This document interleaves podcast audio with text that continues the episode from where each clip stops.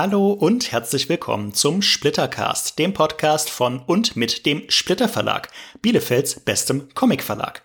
Mein Name ist Max. Unter diesem Podcast spreche ich mit Macherinnen und Machern aus der deutschsprachigen Comic-Szene.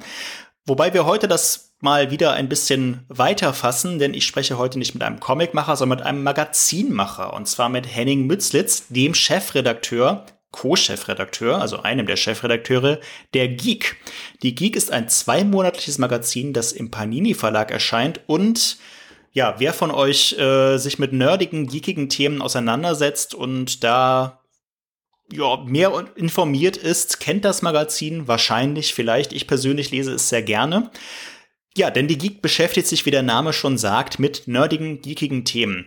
Mit Themen, die nah am Puls der Zeit sind, mit allem Möglichen darum, von Gadgets, Videospiele, Filme, Serien, Streaming und aber halt auch Comics. Und Henning ist jetzt nicht im engeren Sinne für die Comic-Abteilung da zuständig, aber als Chefredakteur hat er natürlich ja den besten Überblick und einen intensiven Einblick darin, wie dieses Magazin gemacht wird. Und das finde ich interessant und ich hoffe, ihr findet das auch interessant, denn darüber sprechen wir in dieser Folge. Dabei plaudert er einiges aus dem Nähkästchen und räumt vielleicht auch mit einigen mehr oder weniger falschen Vorstellungen auf, wie solche Magazine generell produziert werden heutzutage. Ich habe einiges dazugelernt ähm, in dieser Folge und bin der Meinung, dass es ein ziemlich interessanter Talk gewesen ist. Am Ende verquatschen wir uns noch ein bisschen in Nostalgie-Themen. Ähm, Sorry dafür, wenn euch das nicht interessiert. Aber da müssen wir jetzt beide durch und ihr auch. Ähm, ansonsten schreibt mir natürlich wie immer gerne eure Meinung zur Folge zum Thema an die info at splitter-verlag.de oder auf den sozialen Medien at splitterverlag, Facebook X, Instagram, ehemals Twitter. Weiß nicht, ob ich mich daran jemals gewöhnen werde, ist auch egal. Lieber auf Instagram oder auf Facebook, ehrlich gesagt. Ähm, und dann wünsche ich euch, ach so, eine, ein, ein kleiner, ein kleiner äh, Hinweis noch. Diese Folge wurde äh, einige Monate vorproduziert. Während ich das hier jetzt spreche, ist es Mitte August. Wenn ihr es hört, wird es wahrscheinlich schon Oktober sein. Nur zur Einordnung, da gehen wir aber auch in der Folge selber noch drauf ein. Ähm, so, und jetzt habe ich mich selber unterbrochen und wünsche euch jetzt aber viel Spaß mit der neuen Splittercast-Folge mit Henning Mützlitz von der Geek. Guten Morgen, Henning, und herzlich willkommen zum Splittercast. Schön, dass du da bist. Hast du bisher einen guten Morgen gehabt? Ja, einen schönen guten Morgen. Vielen Dank für die Einladung erstmal. Ähm, mein Morgen war relativ ruhig mit gelegentlichen Ausschlägen nach oben, was das Stresslevel angeht. Aber insgesamt aufgrund der Sommerzeit, aufgrund der Ferien, im Moment alles relativ entspannt bei mir. Ja. Ähm, für euch, liebe Zuhörerinnen und Zuhörer, ist vielleicht nicht mehr morgen, wie ihr das hier hört. Wir nehmen an einem wunderbaren Donnerstagmorgen im August auf. Äh, in diesem Fall haben wir etwas vorproduziert. Wenn diese Folge online geht, ist es wahrscheinlich schon ein bisschen später im Jahr. Ändert aber nichts daran, dass wir ein Gespräch vor uns haben, das, ja, ich möchte nicht sagen zeitlos, das ist irgendwie ein sehr großes Wort, aber dann auch immer noch interessant ist. Henning, du bist einer der Chefredakteure der Geek, Ausrufezeichen. Ähm, so schreibt sich das, glaube ich, offiziell, einer sehr nerdigen, sehr hochprofessionell produzierten Zeitschrift, die ich tatsächlich auch regelmäßig lese. Unter anderem, weil wir sie auch in der Redaktion äh, geliefert bekommen, aber ähm, sehr gerne lese. Und wir wollen ja ein bisschen über deine Arbeit sprechen, über die Zeitschrift an sich. Ich würde sagen, wir starten einfach mal mit einer Frage, die viele ZuhörerInnen sich wahrscheinlich stellen und die sich auch viele Zuhörerinnen immer oder mir schon gestellt haben oder Leuten aus der Comicbranche generell stellen. Wie bist du an diesen Gig gekommen eigentlich? Wie wird man denn Chefredakteur von so einer Nerd-Zeitschrift, wenn ich das mal so nennen darf? Ja, erstmal freut es mich natürlich, dass du die Zeitschrift kennst, ja. äh, dass, du sie, dass du sie gerne liest. Ich lese sie tatsächlich gerne. Also ich lese nicht jede Zeitschrift gerne. Ähm, Sorry, ja. Ja, und äh, ja, dass du sie als professionell wahrnimmst, ist natürlich auch äh, sehr erfreulich für uns. Ähm, da kommen wir gleich nochmal zu, warum mhm. ähm, das eine besondere Betonung vielleicht wert ist. Ähm, ja, den, den Weg zum, zum Geek-Redakteur oder Co-Chefredakteur. Ich teile mir das Ganze ja mit dem äh, Björn Sülter zusammen. Der ist nicht so geradlinig, wie man sich das vielleicht vorstellt. Also dazu muss man verstehen, dass die Geek, wie viele Fachzeitschriften kleinerer und größerer Art, sehr dezentral organisiert ist. Es gibt im Gegensatz zu früher keine zentrale, festangestellte Redaktion. Mhm. Wir erscheinen ja bei Panini Comics. Ähm, wir sitzen aber nicht bei denen. Und von keiner der Redakteure, also weder Björn noch ich als leitende Redakteure, noch diejenigen, die feste Gefäße betreuen oder als freie Mitarbeiter einzelne Texte auf Zuruf oder auf eigenen Vorschlag beisteuern, äh, ist angestellt bei Panini. Es gibt verschiedene Freelancer, die sicherlich auch andere Aufträge ähm, erledigen.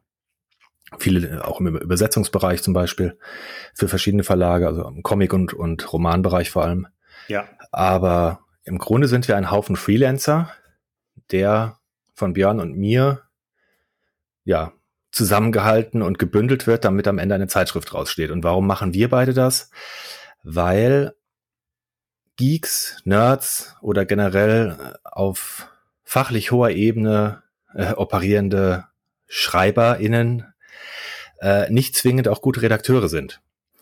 Oder nicht zwingend mhm. auch wissen, wie man eine Zeitschrift macht. Da habe ich das Glück gehabt, dass ich nach meinem Studium, ein geisteswissenschaftliches Studium, was jetzt mit meiner Tätigkeit so mittelfiel zu tun hat, nee. äh, habe ich ein Volontariat gemacht in auch einer Fachzeitschriftenredaktion. Da ging es um ganz andere Sachen, ging es um mechanische Armbanduhren.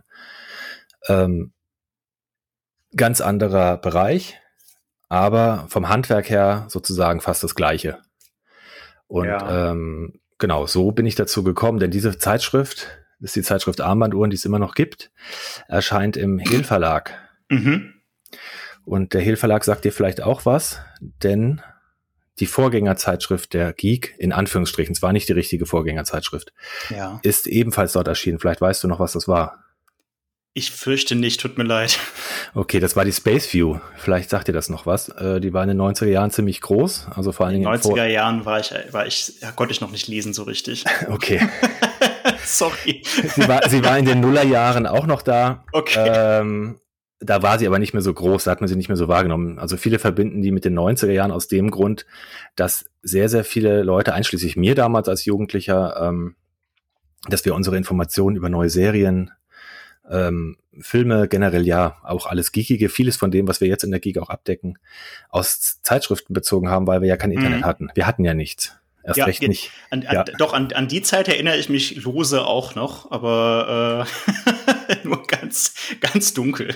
ja, und deswegen war die, die ähm, Space View, die TV-Serien-Highlights, äh, für manche Leute, je nachdem, wie man aufgestellt war, auch die Cinema oder andere Sachen, ähm, da sehr wichtig. Und die mhm. gab es eben auch in damals, also im Vergleich zu heute sehr hoher Auflage. Ja, Bezug zu damals auch schon respektable Auflage, ja. wirklich nahezu in jedem Supermarkt. Und das hat aber dann in der ganzen Transformation der Printmedienlandschaft in den Nullerjahren dann auch irgendwann Opfer gefordert. Die, äh, die Spaceview hat noch durchgehalten bis, wenn ich es richtig im Sinn habe, 2011 mhm. und ist dann eingestellt worden. Aber in den letzten Jahren bin ich, dadurch, dass wir beim selben Verlag waren, mit dem Markus Rode in Kontakt gekommen. Ach ja, der, ähm, der, der, der unter anderem auch bei CrossCult das Romanprogramm betreut, ne? Genau, der ist äh, zu dem Zeitpunkt Chefredakteur der Space View gewesen. Andere ah, Leute, die, da, die mhm. dabei waren, äh, die Claudia Kern ist vielleicht auch bekannt, ähm, seit ja, Jahrzehnten. Auch, ja, vom Namen her schon, auch wenn ich jetzt aus dem Kopf, aus dem Kopf raus nicht genau weiß, was sie jetzt macht. Äh, die ist, ja, ist überall viel auch im, im ja. Comic- und Romanbereich als Übersetzerin, Autorin ah, ja. ähm, unterwegs, viel in der Star Trek-Szene vor allen Dingen. Viele Leute aus der Star Trek-Szene generell, äh, die auch jetzt ähm, die Star Trek-Romane zum Teil übersetzen, Christian mhm. Humberg zum Beispiel, ähm, die damals bei der Space View waren. Und so bin ich dazu gekommen und habe das nebenher ein bisschen gemacht, ein bisschen geholfen.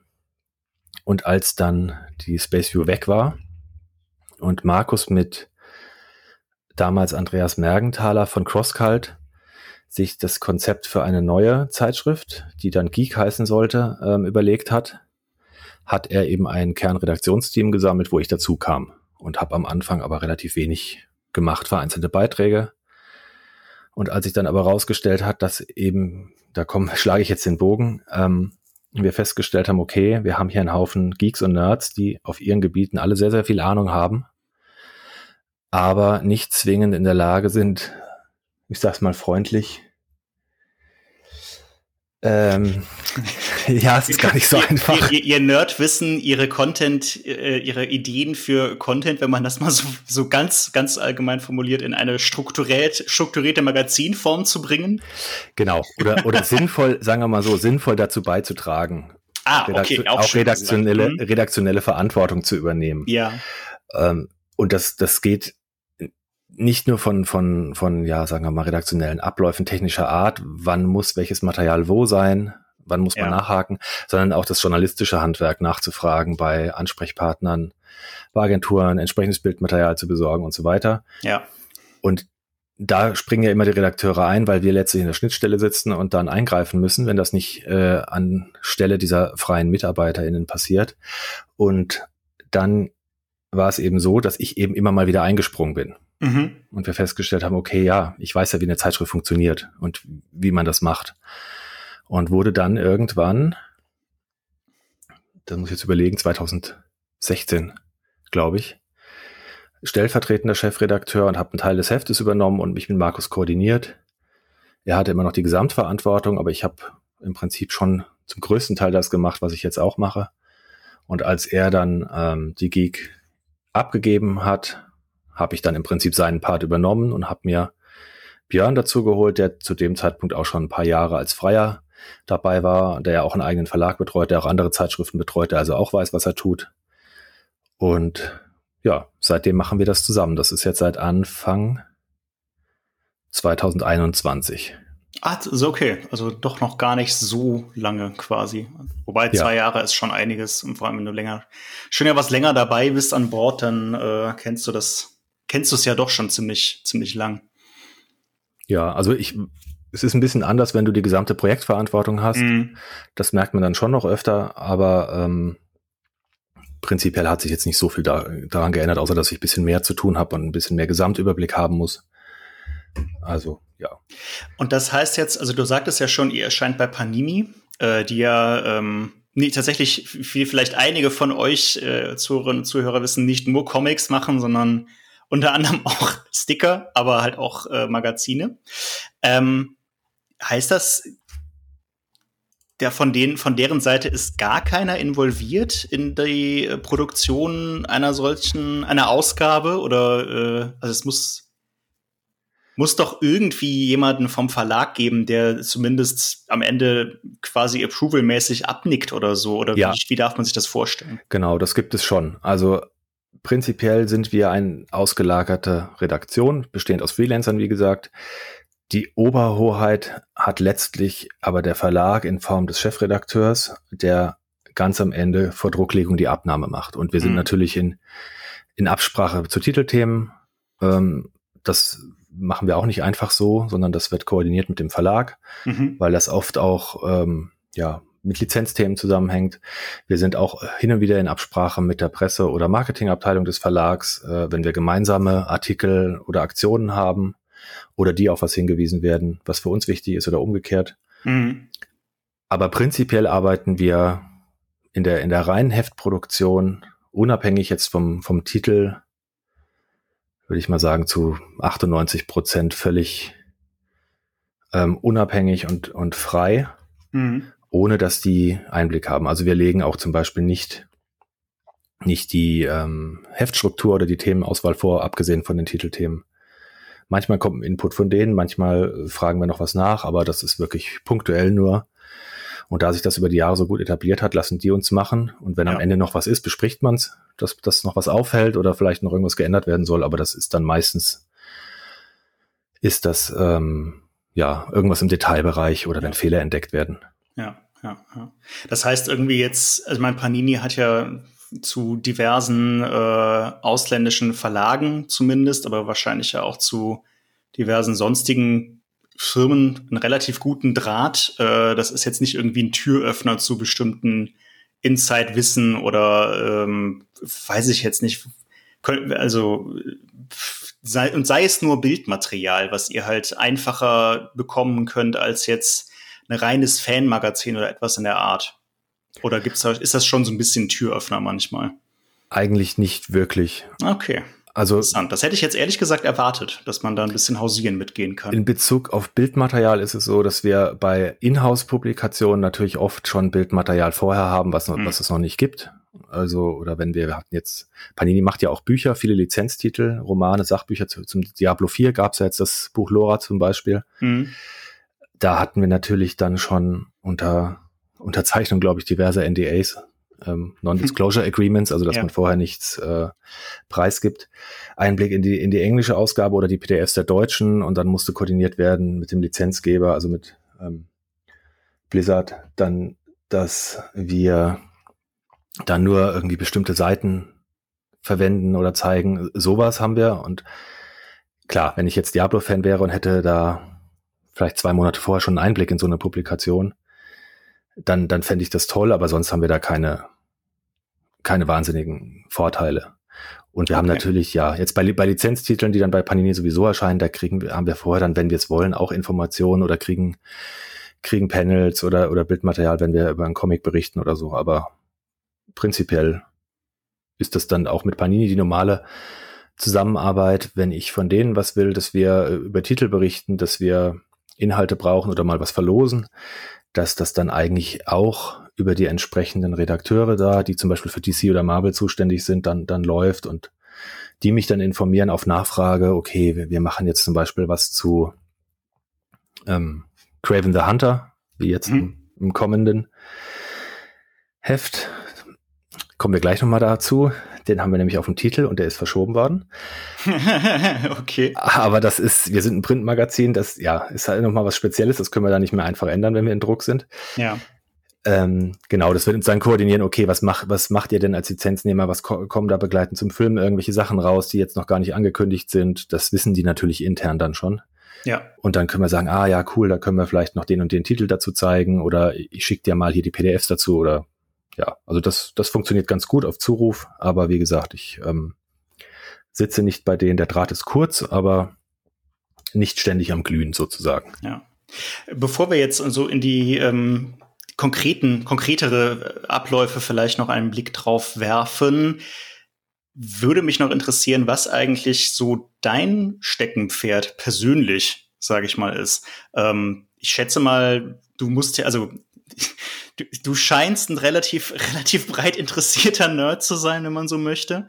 Äh, ich war ein bisschen begeistert, als ich gesehen habe, dass du unter anderem auch DSA-Abenteuer geschrieben hast, was ich mhm. selber gerne spiele.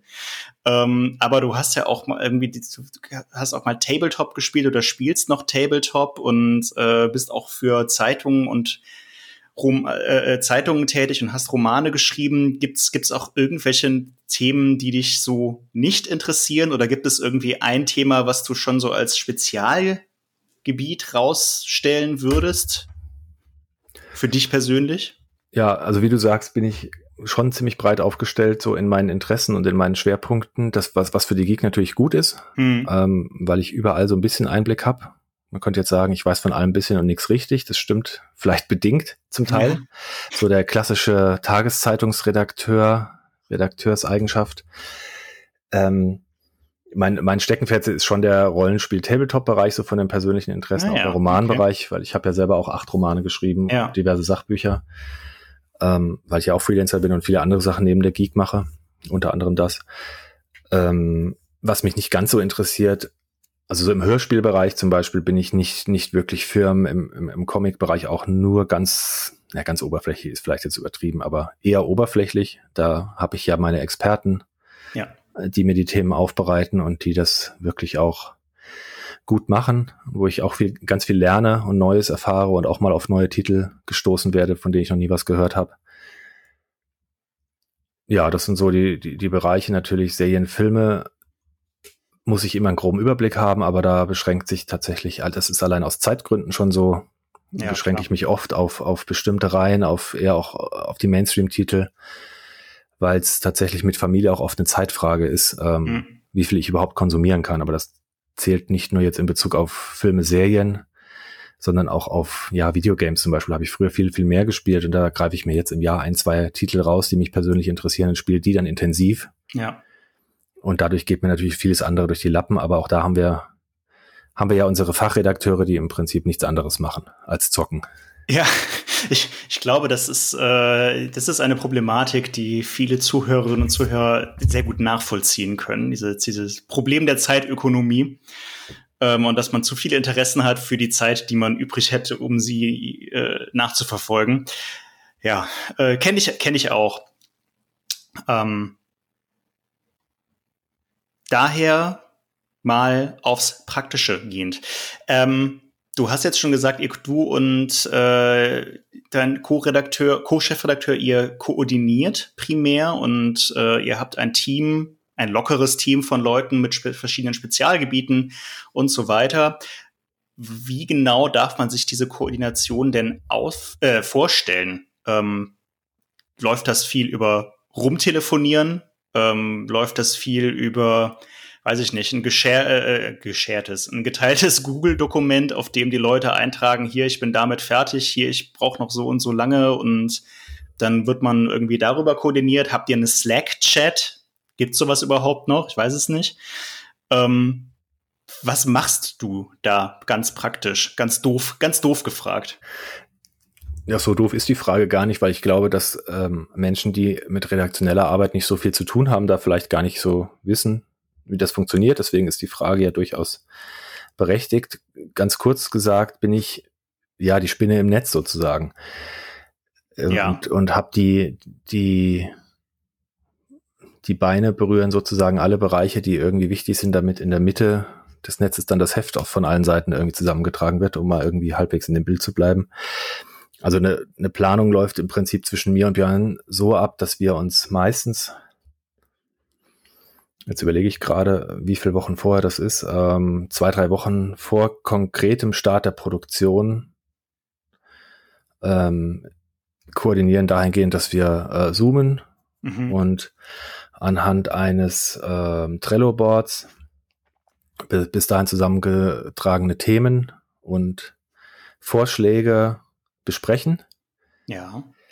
Und daraus entsteht meistens, und das ist jetzt tatsächlich schon passiert für das Heft im Oktober, das ist also immer ungefähr zwei Monate, bevor das Heft kommt, ja. entsteht meistens schon eine grobe Heftstruktur und die ergibt sich oft relativ schnell. Wir haben ja relativ viele Rubriken in der Geek, die sowieso automatisch bespielt werden von denjenigen Redakteuren, die zuständig sind. Also die wissen, sie müssen ihre Games-Rezensionen, Comic-Rezensionen, Roman-Rezensionen bis zu einem bestimmten Datum einreichen. Ja. Kurze da, Zwischenfrage.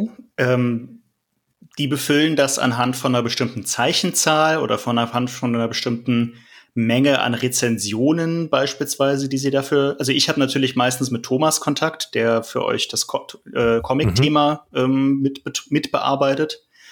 Ähm, aber wie, wie genau befüllen die das? Anhand welcher Maßgabe? Genau, wenn wir zum Beispiel bei Thomas Dräger bleiben, der die mhm. Comics macht, ähm, wir haben normalerweise ein relativ festes Deputat an Seiten für diese Rezensionsrubriken zum Beispiel. Ja. Und ähm, Thomas weiß jetzt in dem Fall auf diesen, auf diese vier Seiten oder dreieinhalb Seiten, je nachdem, ob eine Anzeige da mit dabei ist oder nicht, ähm, passen XY Rezensionen.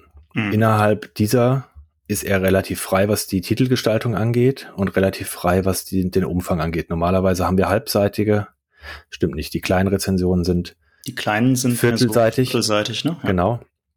Früher waren die mal noch kleiner, das haben wir ein bisschen geändert, weil, weil das einfach zu wenig sonst ist, um Titeln, egal in welchem Medium, gerecht zu werden. Ja. Also viertelseitig und Jetzt kann es aber sein, dass er sagt, oh, das war aber ein ganz, ganz toller Titel oder der hat mich äh, persönlich interessiert oder der hat äh, ähm, einen ganz besonderen Zeichenstil, denn da würde ich gerne irgendwie ein bisschen mehr zeigen. Könnte auch sein, dass ein, ein Verlag mir aufgrund dessen da zum Beispiel entsprechend irgendwie cooles Bildmaterial gegeben hat und das, das lohnt sich zu zeigen, können wir das nicht größer machen. Ja. Und dann bleibt das entweder in diesem Deputat und dann ist zum Beispiel ein ja eine Besprechung größer oder er sagt, ah, ich habe aber so viele andere äh, coole Sachen noch, äh, wäre es möglich, um die Seite mehr zu machen oder so. Und das ist dann einfach auf Absprache, das hängt dann vom Seitenplan ab, von, von allen anderen Themen natürlich. Und dann geht das oder das geht nicht. Und das wissen normalerweise alle, die diese festen Rubriken betreuen. Und genau, da arbeiten die eben relativ selbstständig. Thomas zum Beispiel legt mir ich weiß gar nicht, ob es jetzt schon gemacht hat, aber würde mir jetzt irgendwann demnächst eine Liste vorlegen mit Titeln, die er vorstellen will. Ja, für das Magazin im Oktober. Genau, weil das also, dann, ja. Gut, sorry, wie wir, heute, heute ist Mitte, jetzt ist Mitte August, nur für die mhm. Hörerinnen und Hörer. Ähm, wenn ihr das hört, dann ist dieses Magazin wahrscheinlich schon erschienen. Aber das passt ja insofern eigentlich ganz gut, dass wir jetzt drüber reden. Sorry, dass ich schon wieder unterbrochen habe. Ja, ja.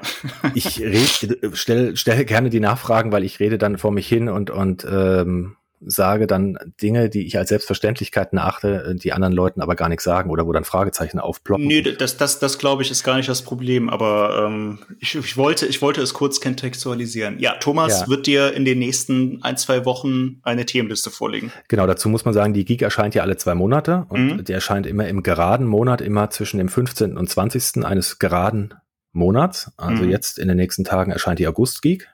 Ja und dann entsprechend in zwei Monaten die Oktober Geek. Die Produktion ist entsprechend immer im Prinzip den kompletten ungeraden Monat vorher. Vor allem die zweite Monatshälfte. Jo. Weil wir meistens Ende des Monats, Anfang des geraden Monats dann in Druck gehen. Ja. Das heißt, wir haben eine relativ lange Produktionszeit. Das ist lang, tatsächlich. Ja. Okay. Mhm also ich empfinde es als lang, weil es halt sehr, sehr lange Thema ist, ein Heft zu machen. Es gibt ja auch andere Hefte, die viel, viel schneller entstehen. Wir könnten es auch schneller produzieren, aber ähm, die lange Produktionszeit ermöglicht uns als Freelancern eben, das in unsere entsprechenden ja, Auftragslisten einzugliedern. Ja. Und wir wissen dann ungefähr, wann wir mehr Aufwand haben und wann weniger. Und ähm, so entsteht das Heft dann nach und nach das nächste Heft dann nach und nach jetzt eben, sagen wir, ab dem 5. September ungefähr. Ja. Und ähm, genau, Thomas würde sich melden, würde mir die Liste dann äh, schicken. Ich gucke drüber. Da geht es dann vor allen Dingen darum, ähm, hat jemand anderes einen Vorschlag gemacht für einen größeren redaktionellen Beitrag. Und das ist dann meistens zum Beispiel der Christian Endres, den du vielleicht mhm. auch kennst. Den kenne ich ganz gut, ja. Ja, ähm, der vor allen Dingen Roman und Comic ähm, Artikel und Vorstellungen macht, außerhalb der Rezensionen bei uns. Mhm. Dass der zum Beispiel einen Vorschlag gemacht hat für einen zweiseitigen Artikel über einen bestimmten Artikel oder ein Autoreninterview. Ja. Äh, was der Thomas ja gar nicht wissen kann. Ja. Und da muss ich dann eben gucken, okay, da gibt es ah, Überschneidungen. Ja.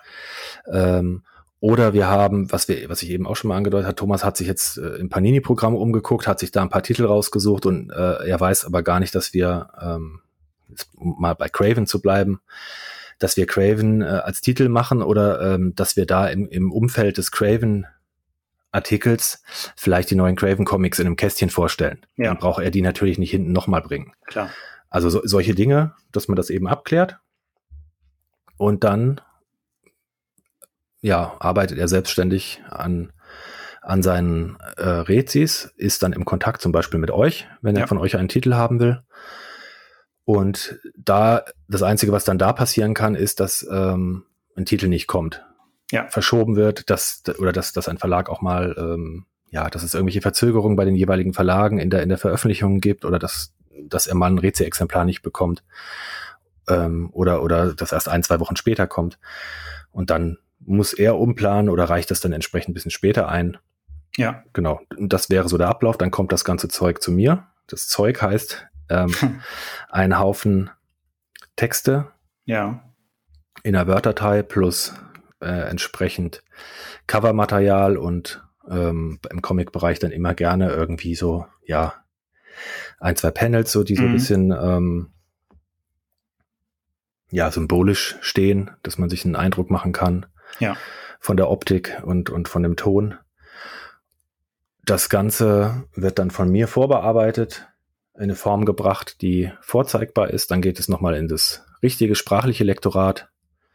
Okay, vorzeig, aber wir sind immer noch nicht im Layout, sondern du formatierst das dann weiterhin als Fließtexte irgendwie. Genau, das ist ein, mhm. einfach nach wie vor ähm, ein Haufen Einzeldateien. Mhm und wird eben redigiert, im Zweifelsfall nochmal Nachfragen gestellt, das kommt aber eher selten vor. Also ja. wenn mal wirklich ganz wichtige Angaben fehlen oder, oder dann stellt man ja auch fest, zum Beispiel, dass ein Bild zerhauen ist oder zu klein ist oder ja.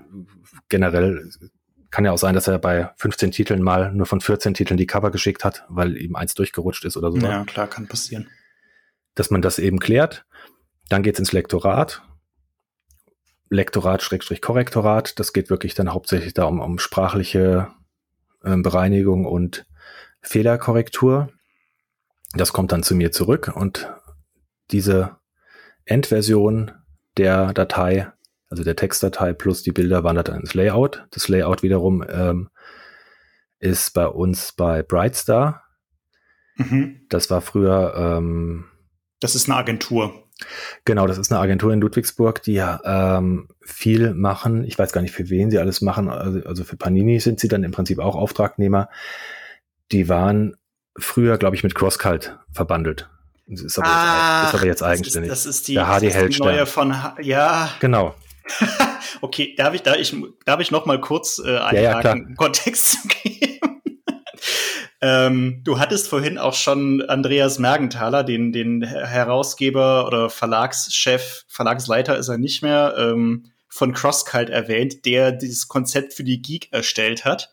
Dazu sollte man vielleicht sagen, dass CrossCult im Grunde äh, aus einer Werbeagentur hervorgegangen ist, die früher Amigo hieß. Ja. Und die von Andreas zusammen mit, ähm, ach, wie heißt er denn nochmal?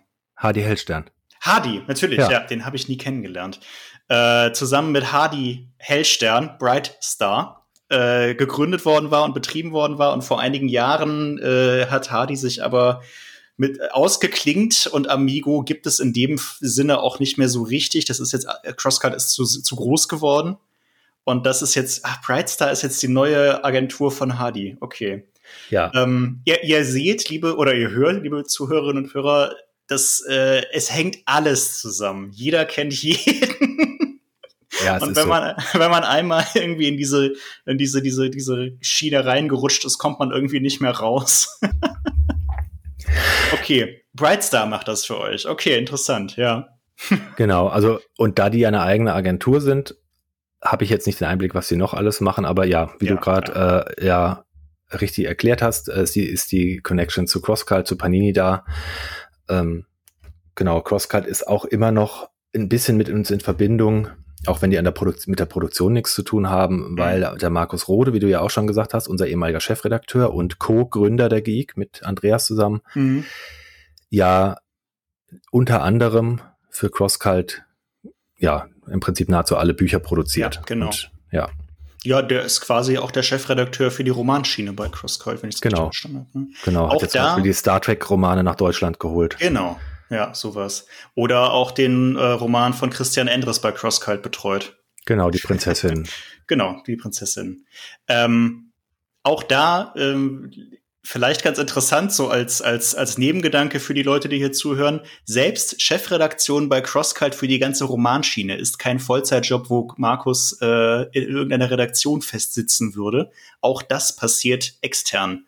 Und äh, unter anderem. Also ja. äh, diese, diese man, man darf sich das alles wirklich, wir hatten da auch gerade, wir hatten es ja gerade auch schon, äh, Henning und ich im kleinen Vorgespräch mal kurz, kurz umrissen, äh, so un unter uns. Man, man vertut sich da ex von, mit vom Außenblick oft, wie starr die Strukturen denn sein könnten. Es ist nicht so wie in den Filmen aus den 20er, 30er Jahren, dass irgendwie Redaktionen ein Ort wären in dem Sinne. Es ist mehr so eine Idee, wenn man so will. Ähm, Okay, ja. jetzt habe ich, jetzt, jetzt hab ich dich vom Faden abgebracht. So. Nee, es ist ja auch kein Monolog hier. Also, nee, es ist ja absolut richtig der Hinweis, was für uns wirklich jetzt oder für mich auch in meinem Berufsleben halt völlig normal ist. Also ich bin 2007 ins Berufsleben gestartet als Redakteur, mhm. dass wir ähm, freiberuflich arbeiten, dass wir dezentral arbeiten, dass wir damals noch nicht so ganz über die Cloud, weil das ja gerade erst am, Stehen, am Entstehen war, ähm, uns ja koordinieren, dass der zentrale Ort für redaktionelle Kooperation im Prinzip die Cloud ist oder äh, ja eine Kommunikationssoftware wie Slack oder sowas, ähm, dass dass Redaktionsplanung auf Kanban-Boards im ja, Browser stattfindet oder äh, Material eben auch über je nachdem welchen welchen Anbieter man nutzt, OneDrive, Dropbox, ähm, Google Drive, was auch immer. Ja. Ähm, genau, dass das da entsteht und, und wir uns nicht an einen Redaktionstisch setzen. Ja. Und dass man sich tatsächlich, ja gut, jetzt sagen wir mal, seit, spätestens seit der Corona-Zeit regelmäßiger auch mal per Video sieht. Mhm. Immer mal. Aber ansonsten alles per Telefon, E-Mail, Messenger stattfindet. Und das war im Prinzip das New Work, was wir schon, was für uns schon völlig normal war, bevor das seit Corona überhaupt so großes Thema wurde. Ja. Deswegen haben wir immer etwas über die Homeoffice-Noobs gelächelt.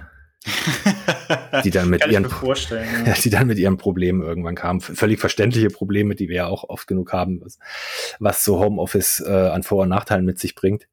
Ja, ja, wir waren auch Homeoffice-Noobs und sind es auch irgendwie immer noch, aber es hängt halt auch irgendwann mit Datenmengen. Also bei uns ist ja viel Layout zu tun, beispielsweise, ja. und gigantische Datenmengen, die irgendwie durch die Gegend geschoben werden müssen, andauernd. Und das ist irgendwann remote, macht das keinen Spaß mehr. Ja. Muss man, muss man tatsächlich sagen. Also klar, Deutschland ist, was das angeht, nochmal besonders speziell. Und selbst in einer Metropole wie Bielefeld, ich habe kein Glasfaser zu Hause, beispielsweise. Hm. Werde, werde auch keins kriegen in absehbarer Zeit. Ähm, und das macht dann irgendwann auch keinen Spaß mehr, auf so einem Remote, per, per VPN-Tunnel auf so einem Server zu arbeiten. Ja, gut. Anderes Thema. Ähm, ja. Ihr gebt die Sachen zum Layout dann an äh, die Agentur und die mhm. basteln das dann zusammen und schicken es euch nochmal zu zur Abnahme, schätze ich mal. Genau, das ist eigentlich auch ein wirklich seit jetzt seit über zehn Jahren etablierter Prozess, deswegen mhm. läuft das auch von selbst. Die eine äh, Layouterin macht das auch schon ziemlich seit den Anfangstagen der Geek, die andere ist seit, weiß ich gar nicht, drei, vier Jahren dabei. Ja. Die kriegen von mir das gesamte Material und meistens, also in, in den Rubriken, um jetzt beim Thomas Träger mit den Comic-Rezensionen zu bleiben, sind da keine ähm, Layout-Anweisungen notwendig. Ja. Außer mal ein Hinweis, okay, erster Titel, das sieht man aber meistens ja schon an der Text- und Bildmenge. Erster Titel bitte ganzseitig, im Gegensatz zu sonst, wo es vielleicht nur halbseitig war. Ja. Weil wir, weil wir mehr haben und die anderen Titel wie üblich. Und dann entsteht dann zum Beispiel die Comic-Rubrik wirklich ohne dass ich da größer, größer jetzt eingreifen müsste, kriegt dann davon ähm, ein PDF, weil da sind wir auch wieder bei dem, was du gerade gesagt hast, jetzt dann mit InDesign-Dateien da zu arbeiten ähm, ja, und die genau. sich ständig hin und her zu schicken und ich fusch dann da irgendwas rum, wo dann die Grafikdesignerin die Hände über dem Kopf zusammenschlägt, wenn ich dir ihr, ihr Dokument zerschieße. Ja, da, da hängt ja auch, da hängt ja auch viel dran. Du brauchst dann ja exakt die gleichen Schriften, ja. exakt den gleichen Format, äh, Dateiformaten, du brauchst äh, Zugriff auf alle ihr müsst einen gescherten Pool an, an Daten haben. Ihr, wenn man, und wenn man die dann irgendwie immer per Kopie machen würde, dann fehlt doch wieder irgendwie was. Also man müsste das alles irgendwie in der Cloud haben und dann müssten beide ständig darauf zugreifen. Und irgendwann bei hochaufgelösten Bilddaten funktioniert das irgendwann nur noch so mäßig tatsächlich. Ich, ich kenne tatsächlich eine Fachredaktion, wo das so läuft. Krass. Wo, ja. wo die sich dann fragen, wieso macht ihr das nicht auch so? Und dann sage ich mhm. genau aus den Gründen, die du gerade genannt hast. Und ich erkenne auch keinen wirklichen Vorteil daran, weil ich bin Redakteur und kenne mich vielleicht mit Sprache und, und Koordination und Kommunikation aus. Ja. Die Grafikdesignerin, natürlich habe ich ein paar Ideen und, und Einblicke mit, mit Grafik und so, aber InDesign bin ich auch ein absoluter mhm. ähm, Laie.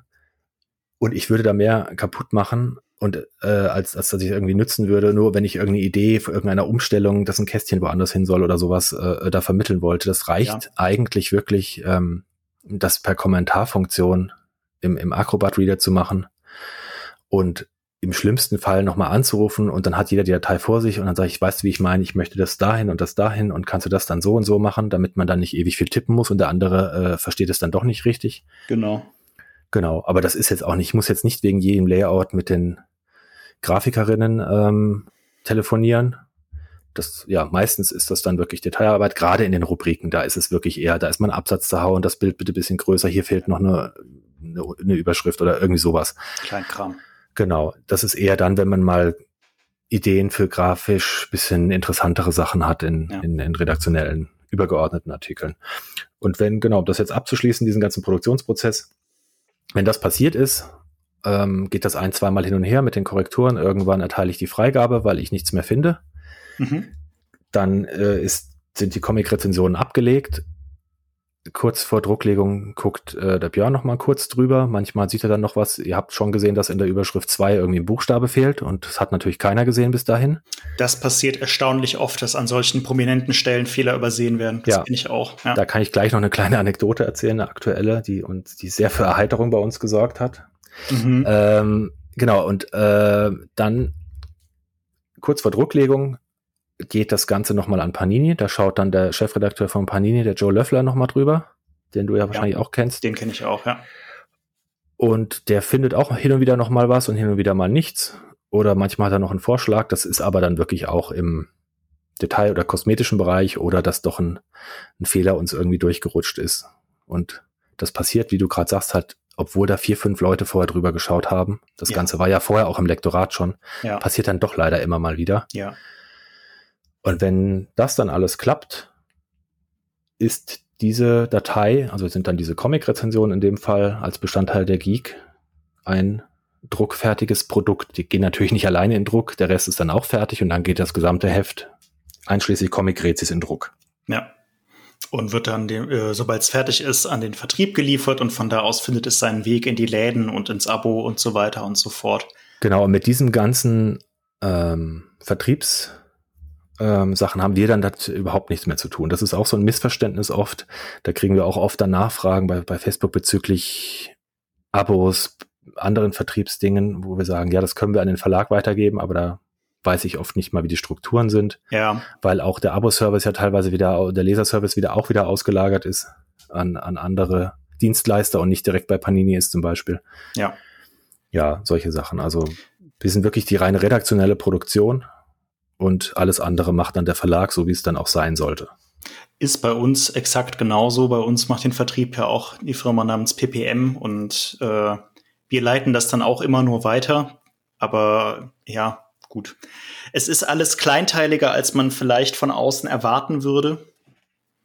Ähm, aber solange es funktioniert. ähm, ich hatte noch eine Frage bezüglich der Titelthemen. Also die Rubriken befüllen sich zu einem gewissen Teil von selbst. Das ergibt ja auch äh, Sinn und ist ja eigentlich für alle vorteilhaft. Aber besonders wichtig ist ja immer das Cover letzten Endes und das mhm. Hauptthema. Mhm. Wie findet ihr das denn?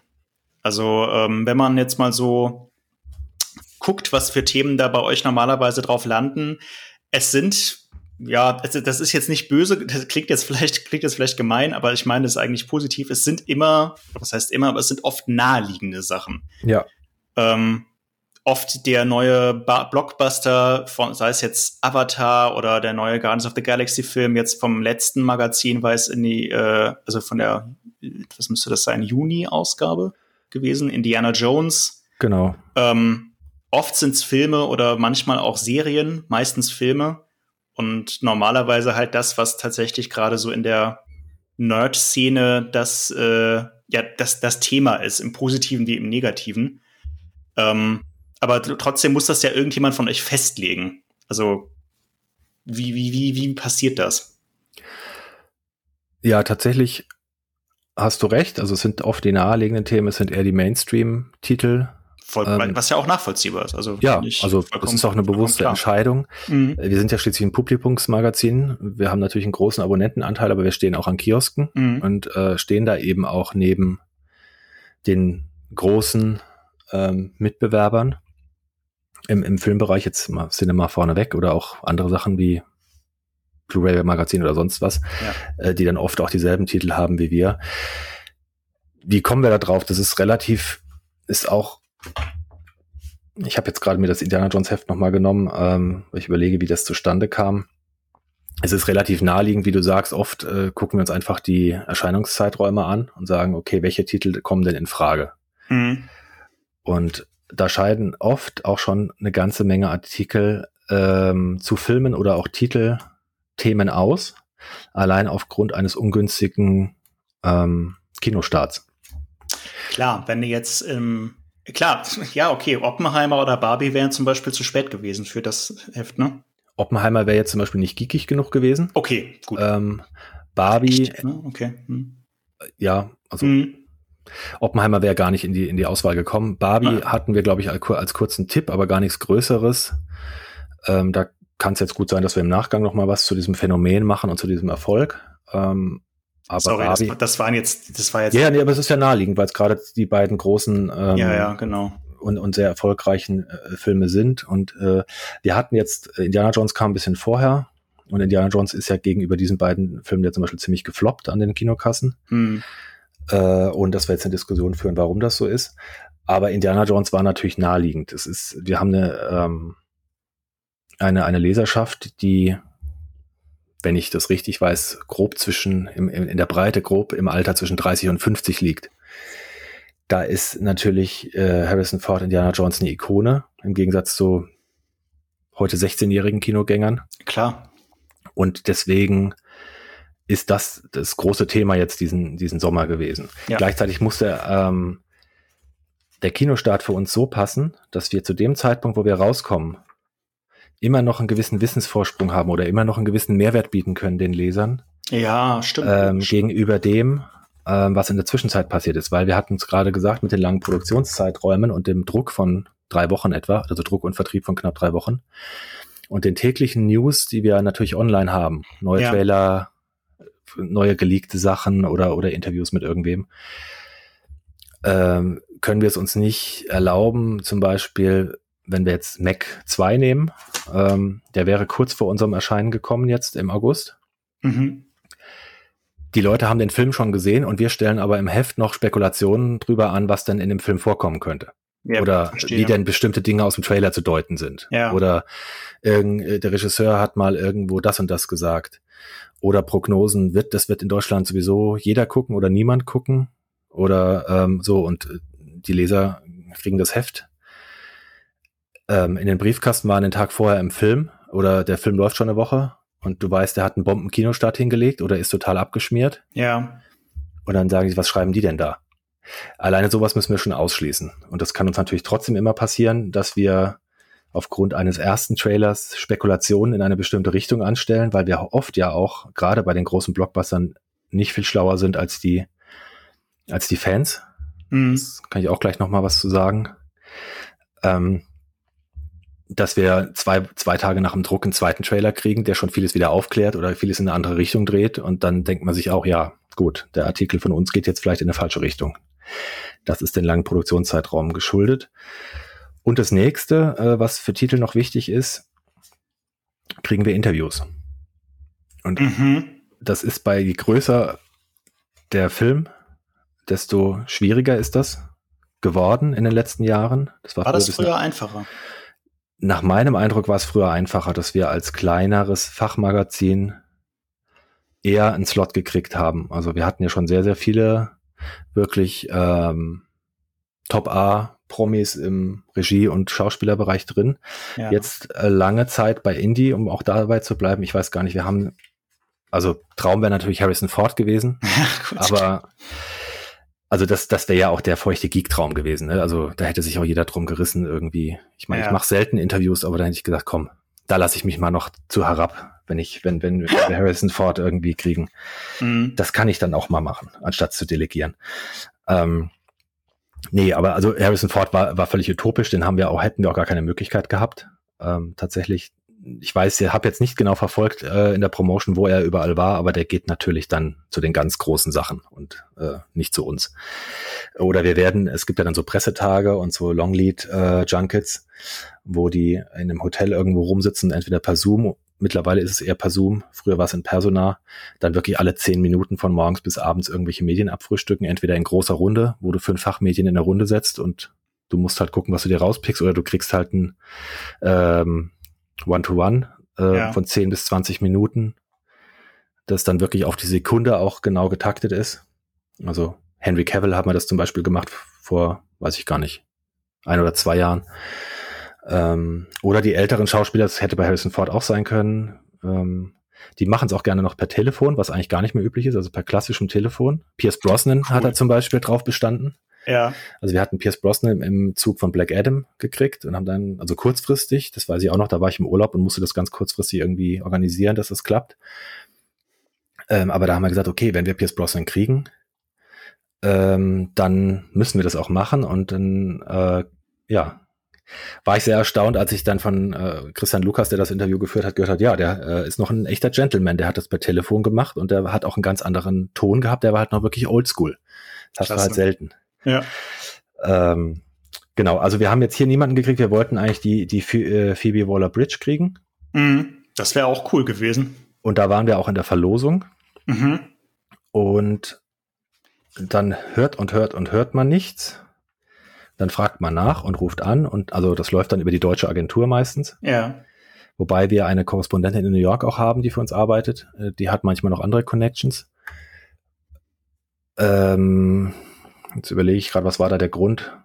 Wir sind einfach nicht, ich glaube, wir sind nicht mit in die Runde gekommen. Sie haben dann. Also ist, ja. ist, ist, ist das wirklich eine Verlosung oder sagst du das jetzt nur so? Verlosung ein bisschen in Anführungsstrichen. Ist natürlich, okay. die, die, die würfeln das natürlich nicht aus. Aber es kommt drauf an, wie viele Leute wollen sie noch haben. Es kommt drauf an, ist an dem Tag, also jetzt mal ganz platt gesagt, ist an dem Tag das Wetter schlecht, so dass sie später von LA nach New York fliegt mhm. und der, der Junket-Tag später anfängt und die ersten drei Termine deswegen wegfallen. Ja. Es kann auch an sowas hängen. Ja, also, ja, ja, ja. Meistens ist es aber so, dass es, äh, ja, das ausgewählt wird nach Bedeutung des Mediums, nach Reichweite natürlich, nach ähm, Markt und dann letztlich auch ein bisschen nach persönlicher Connection. Wenn wir natürlich eine gute Connection zur Agentur oder zur Produktionsfirma haben, ist es sicherlich mal ein bisschen einfacher. Wenn die uns überhaupt noch nicht kennen und nicht wissen, was die Geek ist, dann ist es ein bisschen schwieriger. Ja, verstehe. Generell kann man sagen, dass es bei allem, was mit Disney in Zusammenhang steht, schwieriger ist. Mhm. Okay. Und das liegt einerseits daran, weil die so groß sind und andererseits, weil ähm, die Politik bei den, vor allem bei Star Wars und Marvel, so extrem restriktiv ist, weil die, ich weiß nicht, ob die so Angst haben vor, vor Leaks oder, ja. oder was auch immer, dass wir da eigentlich kaum noch mal jemand kriegen. Und das war früher anders. Ja. Genau. Schade.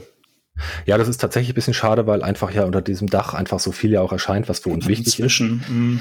Und gleichzeitig, was natürlich ist ein weiterer Punkt, der jetzt bei der Titelplanung dazu kommt, ähm, es ist natürlich immer gut, wenn Panini äh, Comics Lizenznehmer ist. Ja. Und Panini Comics ist ja Lizenznehmer für sehr vieles, ja. ähm, gerade für die Blockbuster-Sachen. Also brauchen wir jetzt nur Marvel, DC, Star Wars nennen als die drei großen, dann ähm, ist das natürlich immer gut, weil da können wir dann auch doch die Verbindung zu den Comics schlagen. Ähm, das können, kann, kann Panini auch anders vermarkten. Ähm, ja, also das ist dann immer so Win-Win sozusagen. Ist aber jetzt kein Ausschlusskriterium. Also, also Titelthemen fliegen jetzt nicht deswegen raus, weil Panini kein Lizenznehmer ist oder so. Ja, ja, ja. Also, ja. Aber äh, es überschneidet sich halt einfach oft. Gezwungenermaßen. Also wie du schon sagst, Panini ist Lizenzgeber von extrem viel. Das bleibt nicht aus. Ja. Und jetzt, wenn ich jetzt noch was Aktuelles dazu erzählen kann, also wir waren jetzt bei Indiana Jones, das ist die Ausgabe, ja. die ja jetzt schon nicht mehr ganz aktuell ist. Äh, ja, die, genau. Es kommt ja jetzt, wie gesagt, in ein paar Tagen die neue Geek, beziehungsweise die ersten Abonnenten könnten sie vielleicht heute schon in der Post haben. Da war auch nicht geplant, dass wir Craven the Hunter auf den Titel machen. Das war auch schon der Nottitel, der sich dann auch verschoben hat. Die meisten Leute wissen es ja, es ist Streik im Moment. Die Schauspieler, ne? genau, die ja. Drehbuchautorin, aber auch die Schauspieler vor allen Dingen ja. streiken ja jetzt schon seit, ich glaube, fast zwei Monaten. Und was wir nicht wussten, bis kurz vor Drucklegung, dass das nicht nur Produktionsstopps und Drehstopps beinhaltet oder der, den Stopp auch der Produktion von neuen, ähm, ja, neuen Stoffen, Drehbüchern und so weiter, sondern auch die komplette Einstellung aller Promotion-Aktivitäten aller Schauspieler. Stimmt, das habe ich vor kurzem auch noch mitbekommen, ja. Und das hat uns ziemlich getroffen, weil wir auch sehr, sehr lange im Gespräch waren, ähm, Ahsoka auf den Titel zu nehmen, der mhm. jetzt am 23. startet. Wir hatten eine kurze Vorschau im Indiana Jones Heft. Ja. Hatten zwar auch noch auf Basis, glaube ich, des ersten Trailers und einfach generell so Star Wars Update und Ahsoka und was passiert und bla bla, Einordnung zu, zu Mandalorian und so weiter. Und dann waren wir im Gespräch tatsächlich ziemlich lange, dass wir Rosario Dawson interviewen. Ach cool. Die Hauptdarstellerin. Genau. Und ähm, die hatten wir auch schon mal interviewt, meine ich, damals bei Luke Cage. Ähm, aber ich ja, bin mir jetzt nicht ganz sicher, ob sie mit dabei. Ich meine, aber da hatten wir ein Gruppeninterview, wo sie auch mit dabei war. Mhm. Und das sah eigentlich ganz gut aus. Also das Interview wurde uns tatsächlich, und das ist ungewöhnlich, äh, angeboten. Da sind wir gar nicht äh, sozusagen aktiv cool, drauf zugegangen, ja. weil ich tatsächlich auch gar nicht erwartet hätte, sie zu kriegen. Ähm, und dann haben wir gesagt, okay, klar, machen wir, wenn. Ähm, wir können aber jetzt nicht nur eine reine eine reine äh, Vorschau nochmal dran, dran machen und, den, und das auf den Titel nehmen. Wir nehmen ja. es nur auf den Titel, wenn wir sie auch wirklich kriegen. Ja. Und dann hätten wir sie halt groß als Ahsoka auf den Titel gemacht. Ja. Und hätten dann noch ein Star Wars Update, Special, wie auch immer. Irgend, ja irgendwas, irgendwas zu erzählen. genau, dass man ausgehend von dem Interview natürlich auf die Serie eingeht, aber dann vielleicht noch übergeordnet, was zu Star Wars bringt. Und äh, hm. ja, da gibt's ja viele Möglichkeiten, das so als, als Titel dann aufzubereiten. Ähm, und da haben wir wirklich sehr, sehr lange gewartet und es sah auch sehr, sehr gut aus. Und wir waren, das war mein letzter Stand auch, ähm, wir hatten sozusagen eine Zusage, dass es klappt, nur nicht, dass, nicht wann es klappt. Ja. Da ist dann immer die Angst, sind die in der Lage, das so zu machen vor unserem, vor unserem Druck sozusagen. Also weil an einem Interview natürlich auch noch viel dranhängt, Transkription, Übersetzung und Produktion. Das kann dann auch mal eine Nachtschicht bedeuten, wenn man Pech hat, wenn es auf den letzten Drücker kommt. Hm. Und dann irgendwann hörte, hörte ich nichts und dann habe ich, weiß gar nicht, im Juli, um den 20. Juli herum irgendwie dann nochmal nachgefragt. Und da war dann die Aussage, und das ist im Moment die Politik, oft von den Firmen, oder von Disney kann ich mir sehr gut vorstellen. Ähm, also wir haben keine offizielle Absage bekommen, aber die Schauspielerinnen haben ja die komplette Promotion eingestellt. Ja. Deswegen, wir können ihnen nicht absagen, aber es wird wohl nichts. Ja. Äh, sozusagen die Verantwortung auf die Schauspieler ja abge abgelegt, weil wir sind, wir als Firma streiken ja nicht und wir ja. sagen euch das nicht ab. Das ja. hätten ja die Schauspielerinnen tun können, so ungefähr, also so in dem Ton. Wo ich dann auch dachte, ja, schön, ähm, danke. Und dann war es gestorben. Klingt nach so einem typischen Firmenmove, ehrlich gesagt. Ja, ja und ich glaube, alle, die, die mit Disney zu tun haben, wissen, dass das jetzt nicht unüblich ist, so gebaren. Mhm. Und dann standen wir plötzlich vor dem Problem, kein Titelthema mehr zu haben. Mhm. Weil noch eine, noch einfach jetzt eine, eine lapidare Vorschau auf Ahsoka und, und irgendwie, ja, und da gibt's diese Comics und das ist die Figur und so ist sie bewaffnet oder so ist ihre Biografie. Das hätte jetzt für ein Titelthema nicht, äh, nicht ausgereicht. Ja. Und dann haben wir gesagt, was sind denn noch für Titel, die wir nehmen könnten? Und hatten dann eben Craven, das wir normalerweise einfach als normale Vorschau gebracht hätten. Ja. Dann auf den Titel gehoben als äh, Notnagel. Und dann wollten wir drucken. Ja. Und ein, ein Tag vorm Druck, glaube ich, ähm, kamen die ganzen Verschiebungen. Ach, scheiße. Von Sony. Ja. Und Craven ist ja jetzt verschoben auf den, wenn ich es richtig im Kopf habe, 24.8.24. Ja, das ist erst in einem Jahr, ne? Und äh, wir konnten zumindest noch auf dem Titel ändern, dass wir nicht irgendwie, ich weiß gar nicht, was vorher drauf stand, da steht jetzt irgendwie äh, drauf Marvels erstes Streikopfer oder sowas. Oh, ja, okay. Mhm. Ähm, und haben, können das jetzt zumindest in den Gesamtkontext setzen. Mhm. Das hat noch geklappt und haben inhaltlich auch noch ein bisschen was ändern können. Aber prinzipiell ist es schon eine Filmvorschau. Also wir haben jetzt eine Filmvorschau auf einen Film, den ihr halt dann erst in einem Jahr seht. Bisschen eingeordnet in diesen größeren Kontext des Streiks. Ja. So, das. Aber das ist eine sehr interessante Anekdote, finde ich. Also ist ja auch irgendwo trotzdem noch ein interessantes Thema dadurch, denn äh, man in dem Kontext ist es ja wirklich relevant. Ja, und es hat uns jetzt trotzdem mehr Aufregung ja, als man, als man ähm, nötig hätte, vor allen Dingen, ja. wenn man eigentlich so lange Produktionszeitraum hätte. Das ist auch wieder sowas, ich, ihr kennt das ja teilweise auch vielleicht von, von euren Produktionen. Man arbeitet irgendwie wochenlang gemütlich vor sich hin, alles ja. läuft. Ja. Und man sagt, man ist gut in der Zeit, man, man, man schafft alles. Ja. Und zwei Tage, bevor es, äh, bevor der Druck ansteht, kommen ganz viele Änderungen. Alles bricht um und plötzlich bricht überall Stress aus, weil ja externe Faktoren dazu führen, dass das eben notwendig wird. Ja, passiert leider immer wieder. Passiert sowas. leider immer wieder. Ja, passiert leider immer wieder.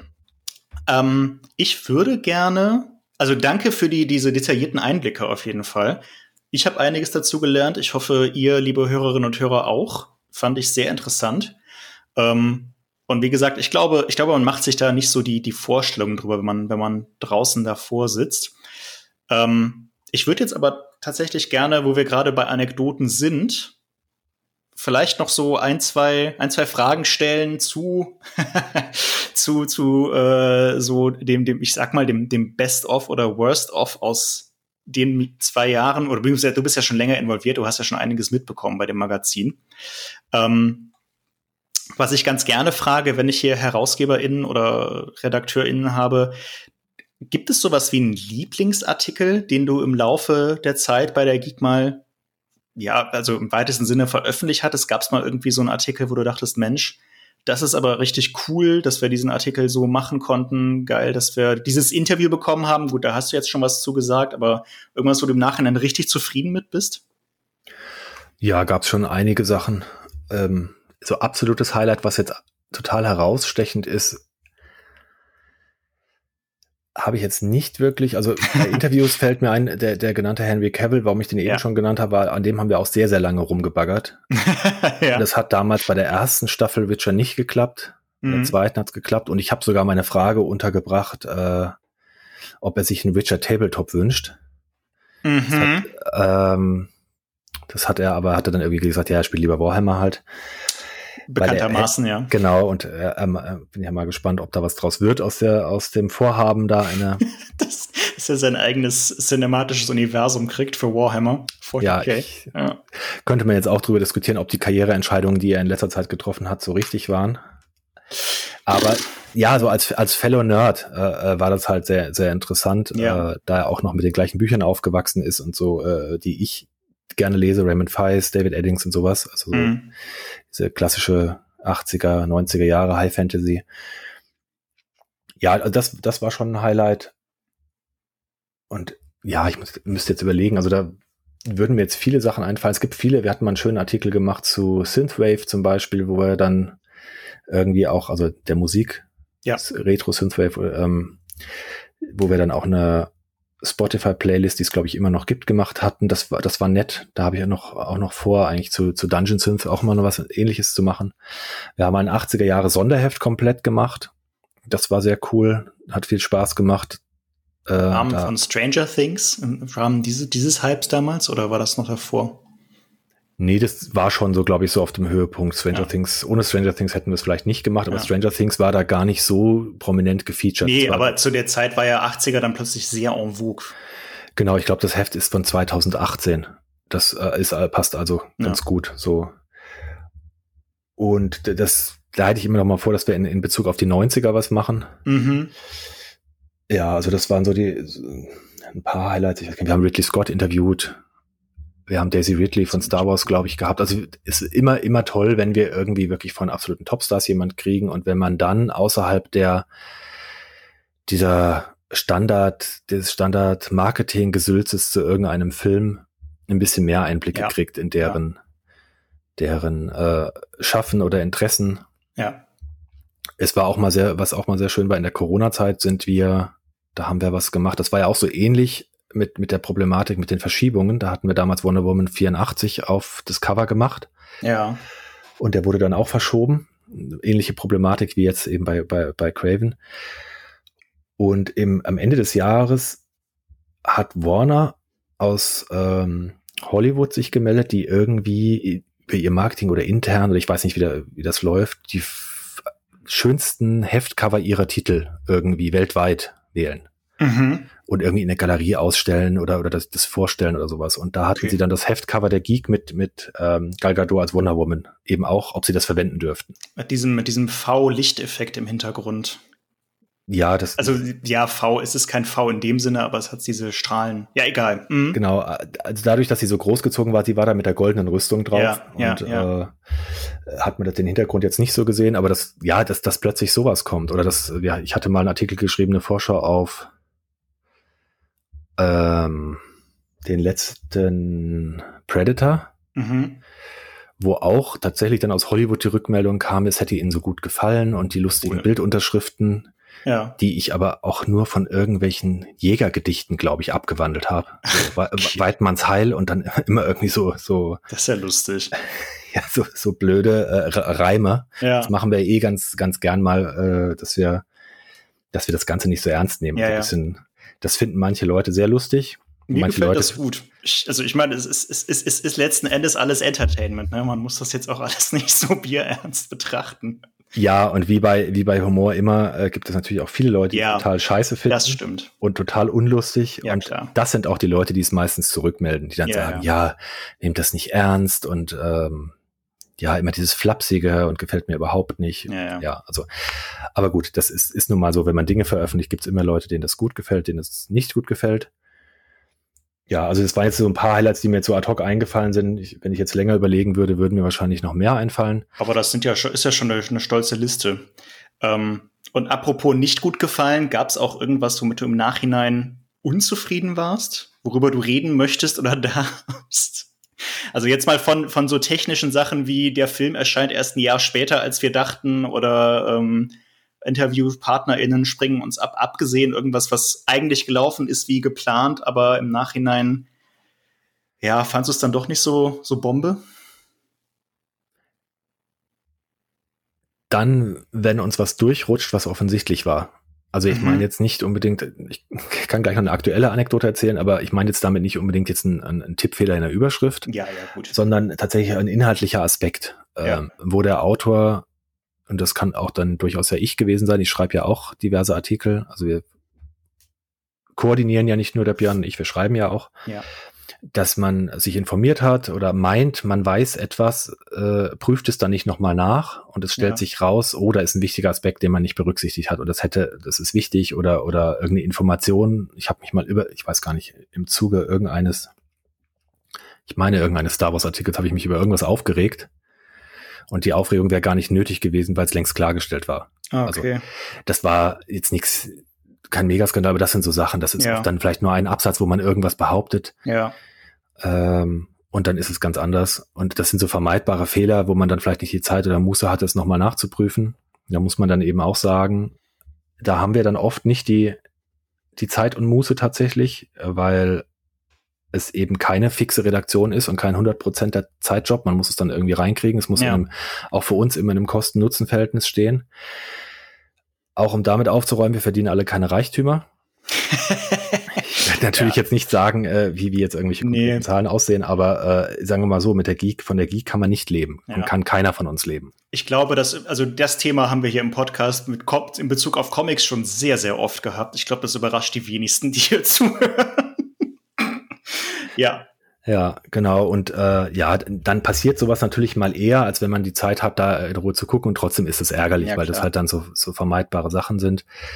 Äh, und jetzt habe ich mir einen geleistet, den werde ich bestimmt in, weiß ich, müsste ich nachher mal gucken, ob, ob das Heft schon irgendjemand bekommen hat, den kriege ich bestimmt um die Ohren gehauen. Äh, da habe ich das Editorial geschrieben. Mhm.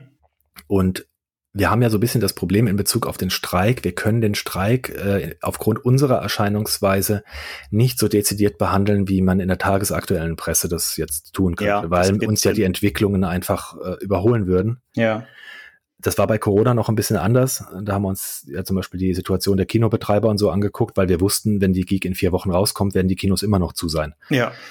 Das, wir wissen jetzt nicht, ob in vier Wochen noch der Streik ist. Ich nehme es ja. mal an, weil das ja so festgefahren ist. Aber ähm, so, wir können jetzt uns da nicht wirklich im Detail drüber auslassen und dann erscheint das Heft und alles hat sich längst erledigt. Ja. Und ich habe dann was Allgemeines geschrieben und äh, sage im Prinzip, ähm, ja, der Aufstand der Kleinen, angeführt von der, von der Nanny, Darstellerin. Ja. Äh, und habe in die Überschrift gesagt, äh, die, die Nanny, ich weiß jetzt gar nicht mehr, wie es ganz genau war, die Nanny macht Bob Sieger Beine. Okay, ja. So, wo liegt der Fehler? Weiß ich jetzt nicht. Ja, wer, Bob Sieger ist ja ein Sänger. Ja. Wenn ich aber eigentlich meinte, ist Bob Iger. Disney-Chef. So. Okay, guck, die, die, das, die, Bob Seger hätte ich jetzt einfach mal als Produzenten erwartet. Ja, Bob Iger und Bob Seger. Ja, okay. Okay, aber das ist, das ist schon irgendwie ein lustiger Typo. Ich habe oben, ja, aber sehr prominent, erste Seite der Geek. Und ja. Da stand ursprünglich, äh, die Nanny macht Disney-Beine oder, oder irgendwie sowas mhm. ähnliches. Oder ich weiß jetzt gar nicht mehr genau. Und dann habe ich das Layout gesagt, ah, ne, Disney, lass uns mal die Person draufschreiben, weil ja. ich noch irgendwie geschrieben habe, na, der liegt jetzt auf seiner Yacht und lässt sich's gut gehen, während die anderen irgendwie Abrechnungen im Cent-Bereich kriegen. So. Ja. Ja, eigentlich, eigentlich eine, eigentlich eine sehr, sehr gute Idee, das äh, zu personalisieren. Und Macht's genau. knackiger. Ja, als der arme Bob Sieger äh, kann natürlich jetzt überhaupt nichts dafür. Ja, klar. Und der liegt wahrscheinlich auch nicht auf seiner Yacht. Nee. Und der Bob Iger war gemeint und das ist sowas, das haben dann, okay, das Problem war, das ging nicht mehr ins Layout, äh, ins Lektorat. Vielleicht hätte es die Lektorin äh, gesehen, hätte gesagt, hast du sie eigentlich noch alle? Ja. Es hat aber äh, auch sonst niemand ge gesehen. Ähm, und da kam jetzt irgendwann der, der Hinweis während der Produktion. Das heißt, wir konnten es jetzt in der elektronischen Ausgabe noch ändern. Mhm. In der Printausgabe wird es natürlich nicht drin sein und wir werden das auch irgendwie ein bisschen selbstironisch behandeln natürlich. Ja. Aber das sind so Dinge, da hat habe ich ich habe bestimmt zehnmal drauf geguckt, der Björn hat nochmal drüber geguckt, der Joe Löffler hat drauf geschaut, die Layouterinnen hatten es in der Hand. Es hat kein Mensch gemerkt. Sowas passiert, sowas passiert halt. Ja. ja, und trotzdem wir wissen passiert. Es gibt aber äh, Leserinnen, die da sehr humorlos mit umgehen mit solchen Sachen. Ja. Also es gibt Leute, die kündigen Abos deswegen. Das ist natürlich sehr ärgerlich, ja. Ja, also klar, sollte nicht passieren, aber ja, ähm, jeder, jeder, der im Printbereich tätig ist, kann wahrscheinlich ähnliche Anekdoten erzählen. Und äh, es ist einfach leider part of the job, dass ja. sowas mal vorkommt. Es darf halt natürlich, darf und sollte nicht zu oft vorkommen. Dafür gibt es ja sozusagen auch diese ganzen Fail-Saves, dass eben so viele Leute nochmal drüber gucken. Ja. Aber es ist ja der Klassiker. Du kriegst ein, ein Printprodukt aus der Post, du schlägst es auf, du hast dich wochenlang, monatelang damit beschäftigt, du schlägst auf Seite 73 auf und als erstes siehst du irgendeinen Typo. Ja. Ja. Also, liebe Hörerinnen und Hörer, ein Irren ist menschlich, denkt dran, und ein kleines Plädoyer dafür, äh, dass auch Redakteurinnen und Redakteure nicht äh, unfehlbar sind. Aber damit würde ich sagen, biegen wir so langsam auf die Schlussfragen ab. Und äh, ich frage dich mal noch nach ein paar persönlichen Lieblingen. Henning, ich weiß ja, du bist nicht so Comic-intensiv äh, dabei wie viele der Gäste, die sonst hier sind. Darum fassen wir meine Schlussfragen diesmal ein bisschen lockerer. Trotzdem, deine drei Comics, Manga, Graphic Novels oder Comic-Reihen. Du dürftest, würde ich sagen, jetzt auch, wenn du möchtest, noch Bücher mit reinnehmen. Also, äh, ich meine, das sind ja auch alles Bücher, aber Romane ähm, die du auf die sprichwörtliche einsame Insel mitnehmen würdest. Was wären das für Bücher?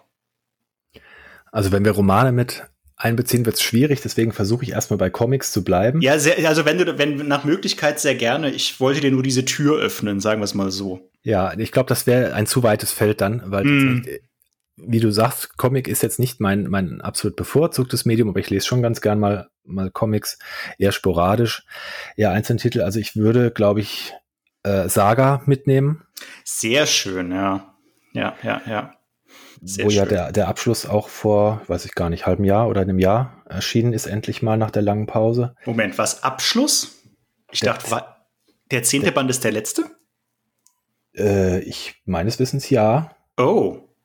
Ach was, also okay. Zumindest, zumindest von der, von der Linie. Ähm, wenn, wenn jemand Informationen hat, dass da äh, neue Dinge kommen sollen oder äh, Ableger, dann weiß ich das nicht. Nee, da bin ich aber das, auch nicht so firm. Das kann, ich, ich dachte, es wäre einfach der, ich dachte, es ginge einfach weiter damit.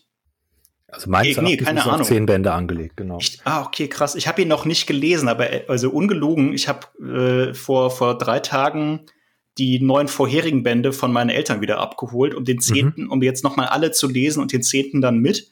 Ich habe den tatsächlich mir erst vor kurzem besorgt. Und ich dachte aber, das wäre der einfach der Auftakt zur neuen, zur neuen äh, äh, äh Staffel sozusagen. Aber krass. Okay, dann, dann ich weiß da nichts von. Aber Saga ist ein toller, toller Tipp auf jeden Fall. Ja. Also bevor ich jetzt was Falsches sage, ich gucke es im, Nach im Nachgang auch noch mal nach oder vielleicht gibt es jetzt auch ZuhörerInnen, die, die es besser wissen zu diesem Zeitpunkt. Also mm. das war jetzt mein letzter Stand, aber ich bin da auch nicht tagesaktuell ja. informiert. Äh, Im Comic-Bereich dann generell gibt es ein paar der Witcher-Comics, die ich sehr genossen habe. Mhm. Ein paar andere, die von mir vom Zeichenstil nicht so zugesagt haben immer dann, wenn sozusagen im Stil Sapkowskis ein neues Einzelabenteuer von Gerald und ähm, Rittersporn äh, erzählt wurde, fand ich das ganz nett. Ja. Die Fortsetzung mit Siri, na, die waren so mittelmäßig. Okay. Und dann gucke ich, ja, was, was würde ich noch mitnehmen? Was mir noch ganz gut gefallen hat, ähm, oder eigentlich immer Spaß macht, ist mal irgendwie ein Deadpool-Comic. Mhm. Äh, Deadpool versus Punisher ist sowas, äh, das ist einfach mit so makabrem, schwachsinnigen Humor, wo ich mich beömmeln könnte. So primitiv er auch manchmal sein mag. Kenne ich jetzt zugegebenermaßen nicht, aber. Ja, da endet jedes Kapitel damit, wer wem in den Kopf schießt im Prinzip. Guter Running Gag, auf jeden Fall. Ja. äh, genau, das, ja, Deadpool lese ich generell immer mal ganz gerne, ansonsten ja. äh, im Comic-Bereich so sporadisch Star Wars Comics hin und wieder mal, ähm, weil ich die von Panini noch kriege und da gibt's ja auch eine große Bandbreite von, von Qualität und, und äh, ja. ja, Unterhaltsamkeit. Und ja, das sind, das sind im Prinzip so die Bereiche. Hin und wieder äh, von Image fand ich die The Beauty-Sachen noch ganz, ganz nett, wobei mhm. sich das auch von Band zu Band bisschen unterscheidet.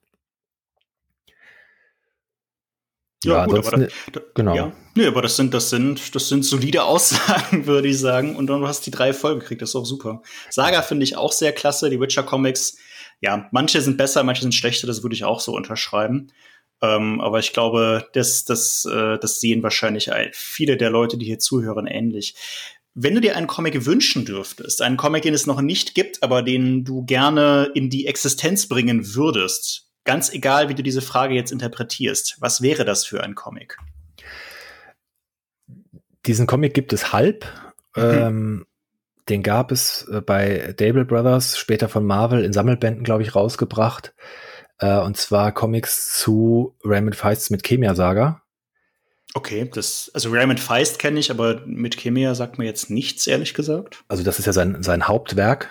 Ähm, mhm. Und da gibt es ja, im Deutschen sind es, glaube ich, über 35 Bände. Ich weiß gar nicht, wie viele es im Original sind. Die letzten sind auch gar nicht mehr übersetzt worden.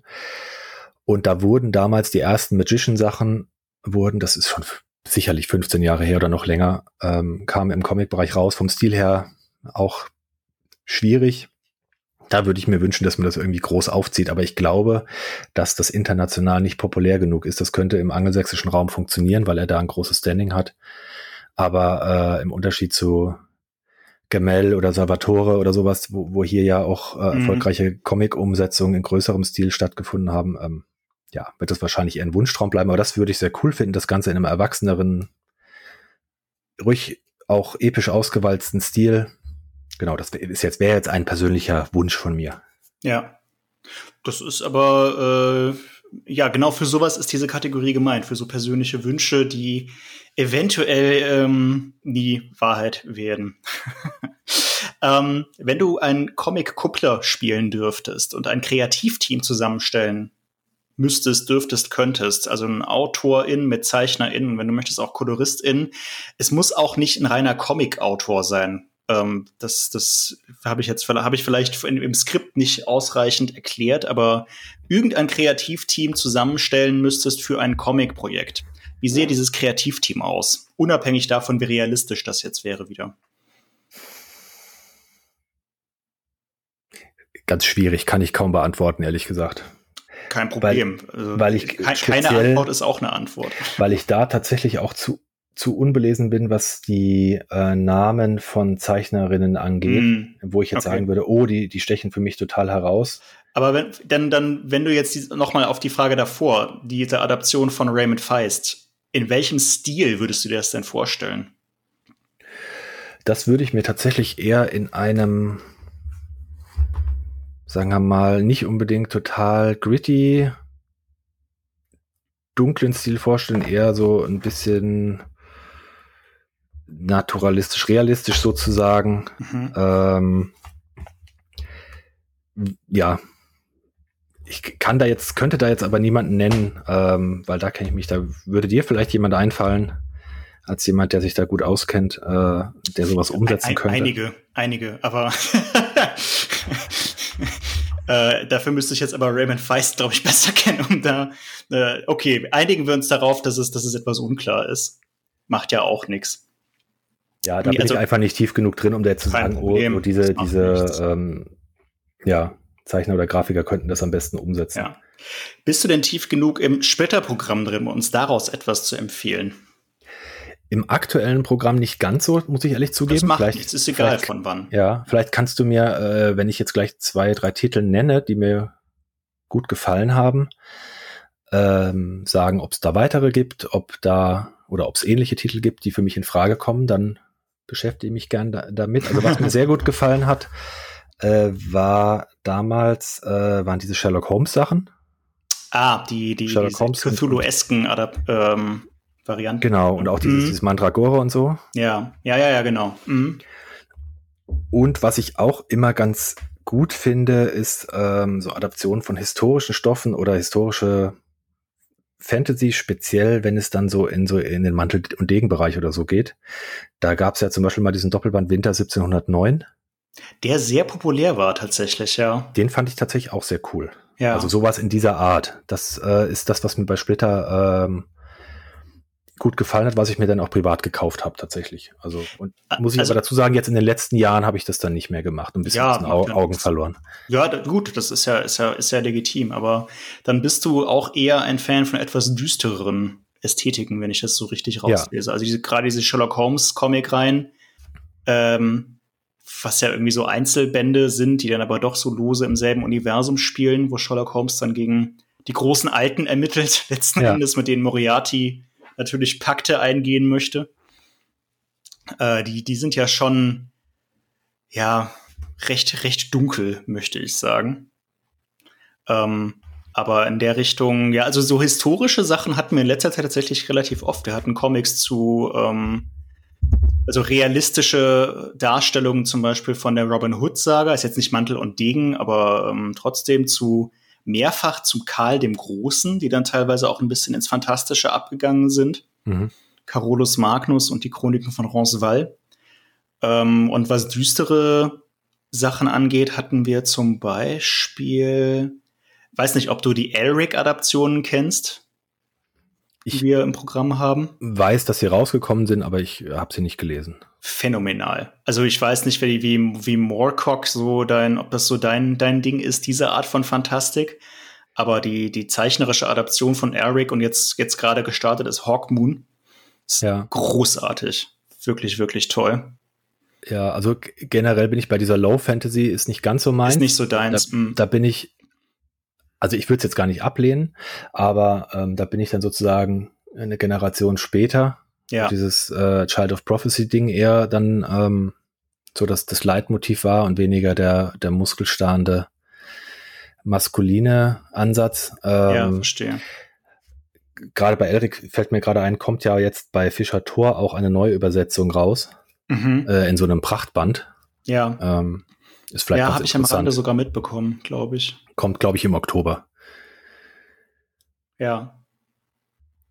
Ähm, ja, sonst fallen mir jetzt tatsächlich ad hoc nur so ältere, ältere Sachen von uns ein. Legende haben wir jetzt eine neue, auf, äh, eine neue, neue Auflage von. Das ist ein alter Fantasy, äh, High Fantasy Comic von Yves Wolf. Oder der, der, der ganz viel auch so eine sehr interessante, äh, gut gemachte Vampir-Story, der dunkle Prinz gemacht hat. Mhm. Ähm, Fantasy ist aber in letzter Zeit tatsächlich ein bisschen hinten übergefallen, habe ich fast das Gefühl. Das muss, muss man ehrlich, ehrlich zugeben. So Sachen wie die Sherlock Holmes Sachen, funktionieren eher dann als Adaptionen von, wir haben auch eine Adaptionsreihe von Tarzan jetzt, die in einem ganz ähnlichen Stil ja. funktioniert. Ähm, aber ansonsten ist Sci-Fi momentan ein bisschen, bisschen stärker vertreten, muss man ehrlich sagen. Ja, es ist gerade so, also ich bin persönlich tatsächlich literarisch eher bei der Fantasy immer mhm. und auch so die Verbindung historische Stoffe mit Fantasy, das ist das, was mich nicht ausschließlich interessiert, aber schon finde ich auch immer ganz cool, je nach Epoche. Ja. Ich ja selber auch schon was zu gemacht. Ähm, und ja, das, das sind solche Sa Sachen, womit man mich durchaus mal kriegt, aber tatsächlich ist es jetzt gar nicht, also wie gesagt, Comic ist jetzt nicht mein ja. primäres Medium, aber ja. es ist jetzt gar nicht mal die Abneigung gegen das Medium Comic oder sowas oder dass ich da, es ist tatsächlich einfach oft und vielleicht wissen das auch viele, die Beschränkung auf ein Medium oder die mangelnde Zeit, sich mit allen Medien zu beschäftigen, ja. beschäftigen ähm, die verhindert tatsächlich oft, dass, dass ich mich mit Sachen beschäftige, die mich prinzipiell einfach auch sehr interessieren würden und wo ich das dann selber schade finde. Ja. Mir geht das bei Romanen ganz viel so. Ich bin überhaupt nicht mehr am Ball, was, äh, was, was Neuerscheinungen, selbst in, in den Genres, die mich wirklich interessieren, Science Fiction, bin ich gar nicht so richtig am Ball und dann immer darauf angewiesen, dass andere Leute mich irgendwie informieren, ähm, weil man sich halt so viel mit Comics beschäftigen muss. Also ich muss, äh, du kannst, du musst natürlich nicht. Ja, aber dann in dem Zusammenhang empfehle uns doch mal etwas, was kein Comic ist, aber das dann aktuell, also irgendwas, was dich in letzter Zeit begeistert hat, ganz unabhängig davon, was für ein Medium es war. Ich stelle immer wieder oder immer mehr fest, dass es mir sehr schwer fällt, mich absolut zu begeistern für neue Dinge. Aha, ja, okay. Dass ich, dass ich ganz selten mal rausgehe und was Neues gesehen habe und sage, boah, das hat mich jetzt geflasht oder da möchte ich mich äh, ausführlich mit befassen. Ähm, es kommt wirklich kaum noch vor. Glaubst du, das hat was mit Übersättigung zu tun oder woran, Das hat was sicherlich was Schuld? mit Übersättigung zu tun. Das hat mhm. auch was zu tun mit, ähm, man hat irgendwie, also weiß ich nicht, mit, mit, mit fortschreitendem Lebensalter, glaube ich, dass einfach viele Dinge schon, schon, schon mal da waren. Ja. Und dass diese, diese Begeisterung, die man mit 16, 20, 25 für Dinge hatte, ähm, irgendwie ein bisschen, bisschen stirbt. Deswegen lese ich zum Beispiel im Romanbereich fast ausschließlich antiquarisch in den letzten Jahren. Mhm. Es kommt auch wenig raus, wie du gerade sagst. Das liegt natürlich am Markt. Äh, es kommt wenig raus in diesem, diesem klassischen Fantasy-Stil, der mir immer gelegen hat oder oft dann, dann, dann nur auf Englisch oder es ist mir dann doch nicht, nicht ganz recht und gehypte Autoren sind mir dann auch oft zu, dann doch nicht spannend genug. Also ich habe zum Beispiel immer große Probleme mit Brandon Sanderson. Ah, okay, ja, den ja sehr viele Leute sehr gern mögen. Ich finde, das, das ist mir nicht spannend genug und ich brauche keine tausend Seiten, um Geschichten zu erzählen, die ich auch in 400 Seiten hätte erzählen können. Mhm.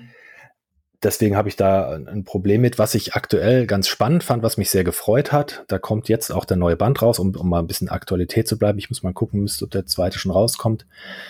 Ähm, sozusagen das Comeback von Dragonlance. Im Zuge äh, einerseits des Kampagnenbands bei für D&D, ja. Äh, Heart of the Dragon Queen kam ja da raus. Das ist jetzt ein Abenteuer-Kampagnenband. Äh, da hoffe ich ja noch auf einen, auf einen richtigen Setting-Band. Und ähm, eine neue Trilogie von Margaret Weiss, Tracy Hickman. Ähm, Wirklich? das habe ich ja gar nicht mitbekommen. Drachenlanze habe ich früher alles gelesen von. Ja, ich weiß nicht, hast du da die Hauptlinie bis zum Schluss gelesen, bis 2008, Krieg der Seelen und, und ganz äh, sicher nicht. hinaus? Ganz sicher okay. nicht. Also ganz sicher nicht, nicht bis zwei, nicht bis bis zum Ende, aber so die ersten.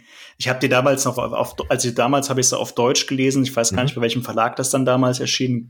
Ganz Goldmann, alt aus. Goldmann und Blanvalet, ja, die ganzen genau. Weißen mit diesen schönen Vignetten und so. Ja, das das wird das wird's gewesen sein. Äh, ich weiß nicht. Ich würde jetzt einfach mal so ins Blaue sagen, die ersten fünf Bände oder sowas, mhm. sechs vielleicht.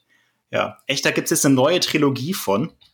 Genau, und die ist jetzt an sich von der Qualität her, naja, es gibt sicherlich bessere Drachenlanze-Bände. Das Tolle ist da, oder was, was mich dann gepackt hat, ist, und das, da bin ich dann auch dann irgendwie ein Stück weit alter Mann, dass dann Charaktere vorkommen, eben aus den, aus den alten, aus der Chronik. Ja, natürlich. Dass man die wieder trifft, dass es eben die Zeitreisen gibt, dass es eben nicht diese fünfte Zeitalterlinie da weiterspinnt, äh, die ganz nett war, aber wo man immer das Gefühl hat, das ist nicht mehr das echte Drachenlanze. Ähm, ja.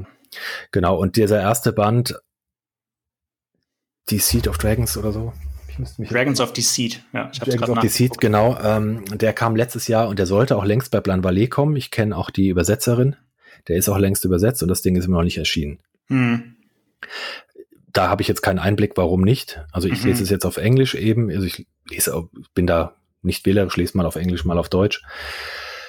Äh, genau, das, das hat bei mir so, so ein Revival ausgelöst, dass ich mich einfach für das Setting wieder interessiert habe, dass ich mir antiquarisch alte Bände wieder gekauft habe, dass ich, dass irgendwie diese Begeisterung für ein, für ein Setting, für eine Reihe, die ich mal hatte, ja. wiederbelebt wurde. Ja. Und äh, das ist dann, da freue ich mich dann. Und das Beste ist natürlich dann, wenn es mit, wenn das ein, ein, ein Mix aus aktuellen Publikationen gibt und vielleicht Publikationen, die man wieder eintaucht, die einen geprägt haben, als man irgendwie Jugendlicher war oder so. Ja, ja, ja, das man, man Nostalgie wird immer, wird immer ein größerer, ein immer größerer Faktor irgendwie. Das kenne ich wohl so langsam auch. Genau, also das hat das ausgelöst. Ich würde jetzt keine absolute Leseempfehlung für diese neue Reihe aussprechen, mm. weil die, die, das war okay. Und das war, das war aber wirklich dieser Nostalgiefaktor und dieses mich selber wieder für das Setting triggern und, und da rein zu begeben. Und dann kam dieser D&D-Band noch, ähm, wobei man der aktuellen Entwicklung von D&D Wizards ja äh, kritisch gegenüberstehen kann und sollte. Ja, da können wir jetzt leider nicht so ins Detail gehen. Genau, aber das, das, nur mal als, das nur mal als Randbemerkung, bevor jemand sagt, oh, jetzt feiert er den, den Quatsch da ab, den die machen. Also das, das habe ich aber genossen, einfach, dass in dem Setting ja. was passiert, äh, dass dann irgendwie brach lag und da gab es ja auch diverse Rechtsstreitigkeiten zwischen den Autoren und ja, ja, ist eine lange Geschichte. Kleiner Tipp genau. von mir an der an der Stelle: äh, die die Anfangsdrachen, also die Chronik der Drachenlands, diese Anfangsromane, kann man tatsächlich auf Spotify problemlos als Hörbuch hören. Mhm. Ähm, und die sind auch wirklich nicht schlecht vertont. Ich habe damit mal angefangen vor kurzem und dann wieder gemerkt, dass Hörbücher einfach nicht mein Ding sind. Ähm, irgendwie auf einer langen Bahnfahrt oder so. Aber ja. wenn ihr mal, wenn, also Drachenlanze, wie gesagt, Fantasy ist nicht mehr so meins inzwischen, aber wenn ihr mal High Fantasy, High High Fantasy irgendwie konsumieren möchtet und vielleicht mal so, so ein Gefühl dafür haben möchtet, wovon Henning da jetzt spricht, man kann sich das anhören, auch wenn man die Bücher sich nicht besorgen möchte. Ähm, es ist auf jeden Fall mal eine Erfahrung wert. Es ist nicht schlecht geschrieben, es ist unterhaltsam und kurzweilig, aber es ist halt wirklich High Fantasy. Ja, und es ist, es atmet schon gerade in den ersten beiden Trilogien, Chronik und Legenden, schon den Geist der 80er noch. Also, jo. auch wenn man, ich weiß jetzt nicht, inwiefern die bei den Hörbüchern da vielleicht nochmal sprachlich auch bei der Übersetzung eingegriffen haben, gerade wenn man diese Bände nochmal liest aus heutiger Sicht, gerade in den ersten Bänden, da runzelt man schon hin und wieder die Stirn. Es sind auch Comics ja erschienen von den, von den bekanntesten Reihen. Die sind aber meines Wissens nach auch alle nur noch antiquarisch. Ja zu bekommen. Das ist auch schon eine Weile her jetzt. Ist, ist, ist schwer ranzukommen, wenn überhaupt. Naja. Ja. Und damit würde ich sagen, machen wir noch äh, eine letzte Frage, die auch bewusst vage gestellt ist. Henning, wenn du einen nerdigen Wunsch frei hättest, ganz egal wie groß oder wie klein, wie persönlich oder wie allumfassend, was würdest du dir wünschen? Mehr Zeit, mehr Muße, mich in der Tiefe mit vielen Sachen, die mich begeistern oder begeistern könnten, zu befassen. Wünschen wir uns das nicht alle, ja. Wenn der Tag bloß 30 Stunden hätte und von denen man dann die übrigen sechs nicht arbeiten müsste oder sowas. Ja, ja. Uns wird später in der Rente zumindest nicht langweilig, glaube ich. Das ist korrekt. Das ist korrekt. Ein schöner Wunsch und ich glaube einer, den viele hier unterschreiben können. Und damit vielen Dank für deine Zeit, Henning. Danke für die vielen Einblicke, danke für deine Meinungen und für die Plaudereien aus dem Nähkästchen. Ich hoffe, ihr, liebe Zuhörerinnen und Zuhörer, hattet auch Spaß daran. Links zur Geek und äh, alles, was sonstig relevant ist. Wie gesagt, wenn ihr das hier hört, müsste die Oktober-Ausgabe wahrscheinlich schon verfügbar sein. Die Ausgabe zu Craven äh, ist dann die letzte. Ähm, und zu der habt ihr jetzt ja ein bisschen interessantes Kontextwissen erhalten. Ähm, die Links dazu findet ihr wie immer in den Show Notes und wie immer auch schreibt mir gerne, was ihr zu dieser Folge oder generell zum Podcast, zum Splittercast für Gedanken habt an die info at splitter-verlag.de oder auf den sozialen Medien at splitterverlag sind wir überall. Und damit, ja, nochmals vielen Dank, Henning. Macht dir noch einen schönen Resttag und ja, vielleicht sieht man sich ja mal bei Gelegenheit irgendwo auf einem Event. Mach's gut. Ja, würde mich sehr freuen. Vielen Dank für die Einladung und bis bald dann mal. Split.